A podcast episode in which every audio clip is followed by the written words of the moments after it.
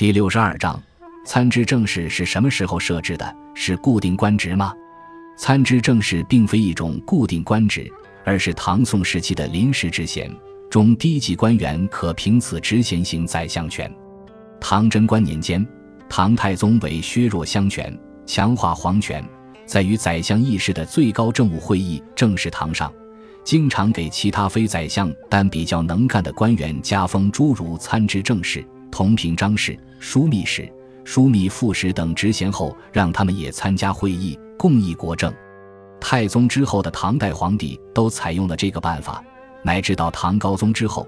原本是宰相的三省长官都先后被排挤出了政事堂，只剩下这些顶着临时头衔的宰相们执掌唐王朝的最高政治。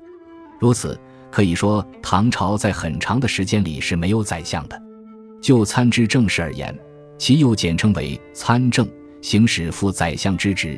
唐中叶以后废去，宋代沿用了唐代政事堂制度，开始同样以参知政事为副宰相。开宝六年。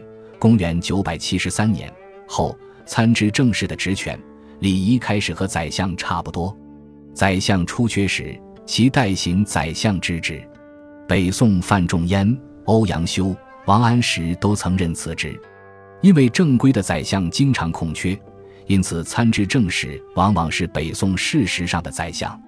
南宋时，参知政事和门下、中书侍郎、尚书左右丞以及枢密使。副使、知枢密院事、签书枢密院事等，通称执政，与宰相合称宰执，相当于常务副宰相。元、明时参知政事只是一个中级官员，卿不赦此职。